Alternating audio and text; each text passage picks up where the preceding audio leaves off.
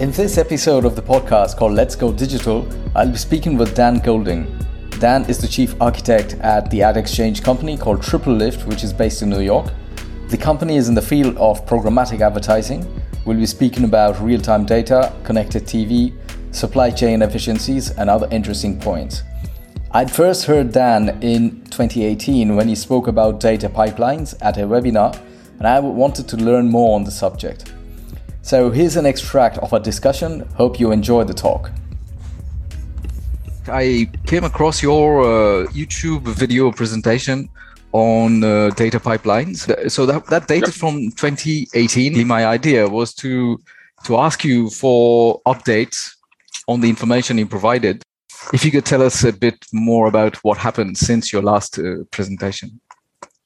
In terms of like the ad ecosystem, the technologies, yeah how the technology progressed and uh, the architecture that we are talking about like the lambda architecture i think that's what you ended your talk with yeah. the last time. Yeah so yeah so i mean the, the in general there's a big push towards you know one just growing. If you're a successful company right you're just ingesting more and more data. So there's always this element of how long could you scale horizontally with the approach you have so we've had to make some adaptations in our data pipeline in order to support like order of magnitude more volume. So for example, you know, uh, rewriting some jobs to make them easy to be parallelizable, right? Easy to run across more instances versus sort of bigger instances. Uh, the other big uh, theme for us was real time. So back then we were doing some, but not a lot. Like these days, we're doing a lot more right? We're trying to truly lean into this like Lambda architecture where you have a variety of streaming jobs that take uh, this data from multiple sources, join them together, and then surface them for users, for both uh, human users um, to sort of dig into campaigns like soon after they're live, but also automated systems that could react to changes in the ecosystem. So an example of that could be, uh, like an example of that could be identifying ads, let's say that don't start or they may be losing us money and then blocking them before they you know spend a, huge amount on the platform. Like that sort of idea.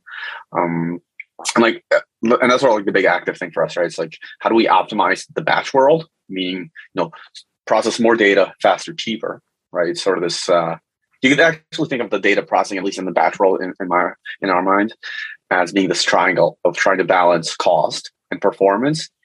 Um, yeah, cost, performance, and size. Because you, it's like if you sample the data, right? If you do one out of a hundred, like it's going to be cheaper to process and it's going to be faster to process. If you want to process everything, then you could decide like, do you want to be slower, and that'll take, yeah, it'll take longer, but it might be cheaper, or are you willing to pay up front in order, you know, more in order to do everything fast? So there's, and that ends up being like a commercial question.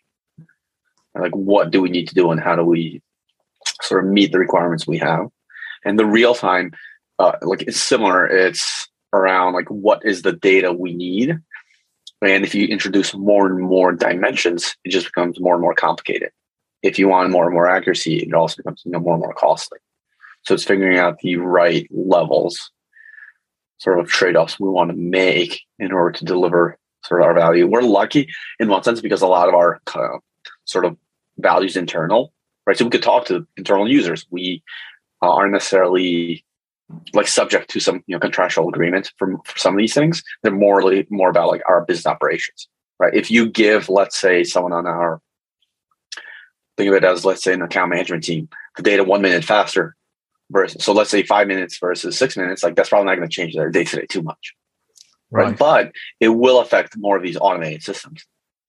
Uh, so the more we're doing you know, with automation, then you get real value by being able to move faster. There's this other I would say more broad theme where Dia trying to figure out how you know, as we get larger, like both as a business, but also as, you know, number of employees, how can we share data knowledge? Right. So, you know, everyone's speaking the same definitions. Everyone has the same language. Uh, especially as, you know, we have international offices. Like when we make a new change, how do we make sure that the people that are looking at the data understand how to interpret it, like given some of the changes? And what about the technology? In fact, I think the last time you were speaking about Redshift and Sparks and Druid and all. So has this evolved over time? Yeah, that's probably a that's probably a pretty big innovation. Um, so back then, when I spoke about it, we were pretty lean into Spark for doing a lot of our like batch workloads. So these days we're still doing that, but we're pretty active on Snowflake as well, especially for the business intelligence use cases. So the thinking there is we ingest a ton of data, we process it using Spark jobs, and then the output of that goes into a variety of different systems. One of them is Snowflake, and that's generally powering the bulk of our business intelligence. Uh, the real time, uh, we're exploring KSQL, so it's like a Kafka SQL library. We're exploring like some vendors like Materialize, Rockset, but generally trying to figure out, uh, trying to move away from, I would say, like these very home built solutions that have a very specific use case and into more of these frameworks that impose some constraints but do make it easy to develop newer applications. In terms of the industry for instance i remember uh, the last time you spoke about the 200 milliseconds for an rtb and that kind of uh, figures and, and statistics have they changed? Is it faster now? It's similar. Uh, like the performance I, I think has generally been similar. Some of the bigger themes are the rise of video. So video advertising and not just you know video ads you see on a website, but advertising within I would say like streaming television. So like you know a Roku box, right? If you have one of those like a Fire TV, like being able to do more of those advertising within these uh, newer consumption channels. I mean, in essence, it's saying like people are cutting the cord and no longer paying for cable. Cable used to have advertising every eight minutes. Like, what's the replacement for that? Hulu does that, right? Similar cool But that because it's happening outside of traditional television, you know, broadcast television, you're able to leverage a lot more of the ad tech ecosystem. And you do run into you know slightly different. It's sort of like at a high level, it's similar, right, to the like modern digital advertising, but there are some differences. So, for example, you may like uh, on the website, what happens is you are watching a you open the web page and make some you know requests, web requests, and then you get an ad render a second later. When you're doing TV or like streaming, like typically the ad gets fetched earlier and it's sort of cached and ready to serve because you don't want to disrupt the user experience. So you know that from a data standpoint, that means you know there might be more delays. Like you may be used to seeing events happen within seconds of one another. Now it might be minutes, you know, hours. So how do you react to that? How do you think about that? And then the other big theme across the entire industry is like privacy and identity, right? We, like as a company, acquired uh, sort of like a new age data management platform called OnePlus X. Couple of, I guess I want to say like a month, month, month, month and a half ago. But that's uh, and like no, the problem that's trying to solve is a lot of the modern web like advertising ecosystem relies on third party cookies right? It's Being able to know that when I visited one website and then I visit another website, it is still me, right? So if you're an advertiser, you need that information because then you're able to work with other vendors to build profiles. You might be able to say that, hey, Dan is interested in cars, Dan is interested in travel, and then you're using that information to you know, give me advertising that you believe I'll react positively to.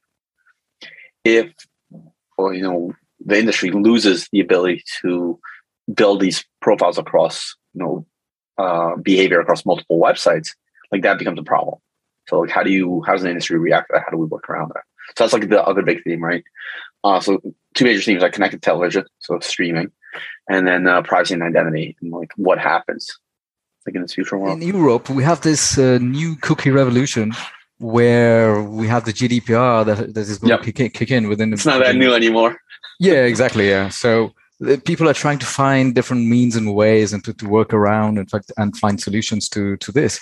And is it the same situation, similar situation in, in the United States?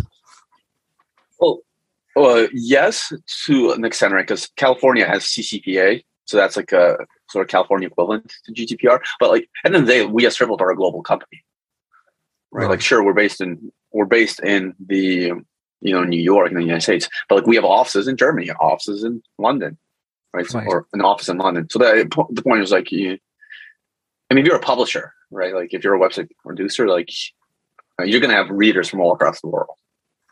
Sure, so yeah. that's the world we live in.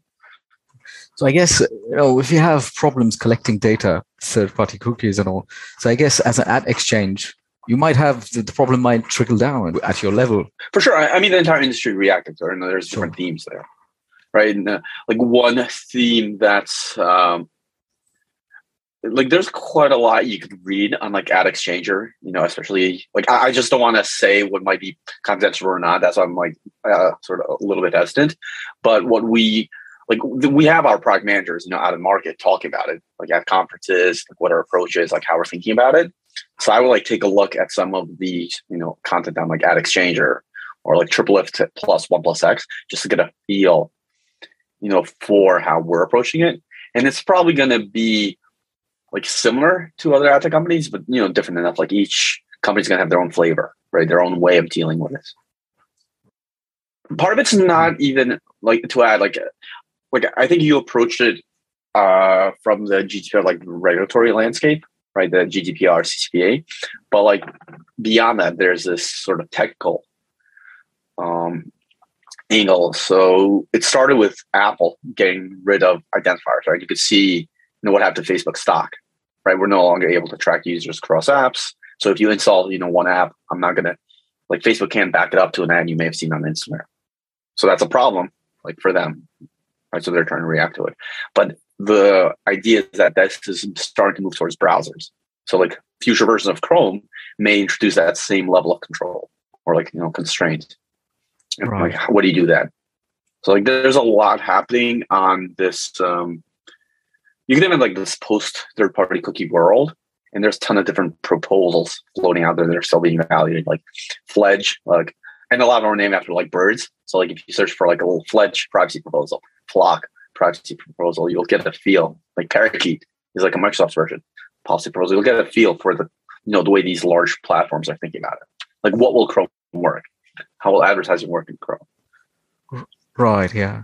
To come back a bit to the um, to the question of optimization of, of data, um, working between the uh, use, end user and the DSPs, do you have issues related to data quality, or is it relevant in your kind of business? I think by nature of the industry, you know, I think in general, and the fact that so much really happens from the browser, there's like oftentimes, right? Like you're at the mercy of what the you receive. But I do think the industry itself has been getting a bit better around transparency. Right? There's a few proposals out there, like sellers.json ads.txt that sort of are meant to provide visibility to the supply chain. Right? When you think about the advertising supply chain, it's not two parties transacting. It's not like a website and an advertiser, right? There's companies in between. So a lot of these proposals are meant to like between each hop, between each layer, be able to say, hey, this request is correct, right? This is sort of this next user is able to speak on my behalf. Like this next, you know, this next system is able to speak on my behalf. So there's a lot of, uh, I was like progress happening there, and a lot of it is driven, like as you can imagine, from buyers. Because if you're, you know, you have dollars going to advertising, you want to know that you're buying what you think you're buying, right? Which one buy. Right. Right. So we're I mean, in some cases, like we're benefiting from it, right? Because like we generally have a clean ecosystem. Like we work with a lot of third parties that help monitor and like audit the quality. Right. But, but, yeah, like okay. the other theme, like we spoke about like different themes. Like we might talk about like uh, streaming television. We spoke about privacy and identity. The other big one, I think you remind me is like supply chain efficiency. Right. So the idea there being, if you see, if you go to a website and you see an ad uh, that ad to a buyer may have appeared multiple times, right, across different paths, right? They could have gotten a request from TripleLift. They could have gotten a similar request from one of our competitors. So how do we, so like how does the buyer in that case, you know, minimize the amount of duplication they're seeing? Right. What about the aspects such as machine learning and uh, artificial intelligence because I was speaking with one of the solution providers of CDPs. Uh, he spoke to me about uh, machine learning applications that he's used with, with the CDPs. Do ad exchanges have these functionalities? Well, uh, for sure, right? Like, and, and there's and it ranges from like simple cases. So in our case, right, uh, the last point around like supply chain efficiency, right? If we think that an ad request is not valuable to our buyers, we won't, or to us, we won't process it fully right? Think of it as, and that's arguably even like a cost savings thing, right? Like if we, because it costs us money to process, it costs us money to send requests out. So if we don't send it, and we're confident that it's not valuable, like we should, why should? You so that's a relatively simple case. Right? The more complex ones are around sort of just understanding what's happening in our ecosystem, in our marketplace. Like what kind of supply, like inventory is valuable. Like, could we bring on more of it? Uh, like we're doing a fair amount now on, on the sort of video processing and content analysis. Right? So being able to say, this website is talking about cars. This video is about you know cats. So thinking of you know different opportunities that way, right, to understand the content uh, at a deeper level. Like right. I, I think our origin is also doing a lot. Like our origin as a company is doing native advertising. So you know that's um, the idea. There is uh, having content or ads that match the look and feel of surrounding content. So rather than having things that look like very standard banner ads, it's thinking about images uh, or like the components of an ad, right? An image, a headline, and caption, and then making them look as if they belong to the publisher and not ruin the consumer experience. And in that case, we have a strong history on the computer vision side, being able to identify key features of an image, right? So when we're so if you give us a rectangular image, like for one website it might be vertical, for another one it might be square. So being able to know how to crop it and resize it, right, in order to still adhere to the brand sort of promises and brand guarantees. And that's very like computer vision focused. Now we're applying it to video, like, like more and more and more.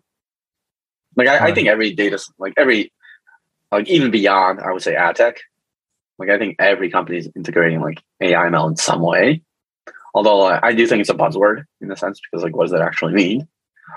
But I, I do think there's like a, I mean, big need, right? Just be more intelligent with the data. But like even if it's generally you know regressions, it might be simple. In when we were t- talking about pipelines and accelerating data and all, I guess we also need to think about the the hardware aspe- aspects of the systems. So um, I was looking up uh, this company called Aerospike, and they yeah. they have I think they have some flash drives and new kinds of systems for for storing data and all. So what's happening in that area? What's the the latest in re- reducing latencies? So we use Aerospike. Like Aerospike's big in the entire ad tech space.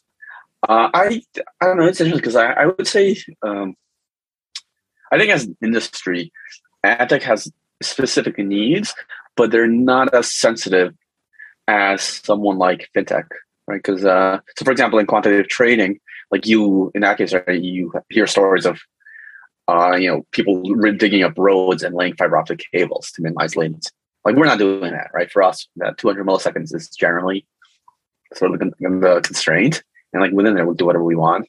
Uh, so we don't necessarily need as much of focus on like you know true performance. Like for us, I think it's more about figuring out like how do we deal with complex scale, and then how do we do it at a reasonable cost. Right. Cost and scale. And I know, like, I generally think that the and the ecosystem is evolving, right? Like to your to your point, like you know, Aerospike runs on better hardware now.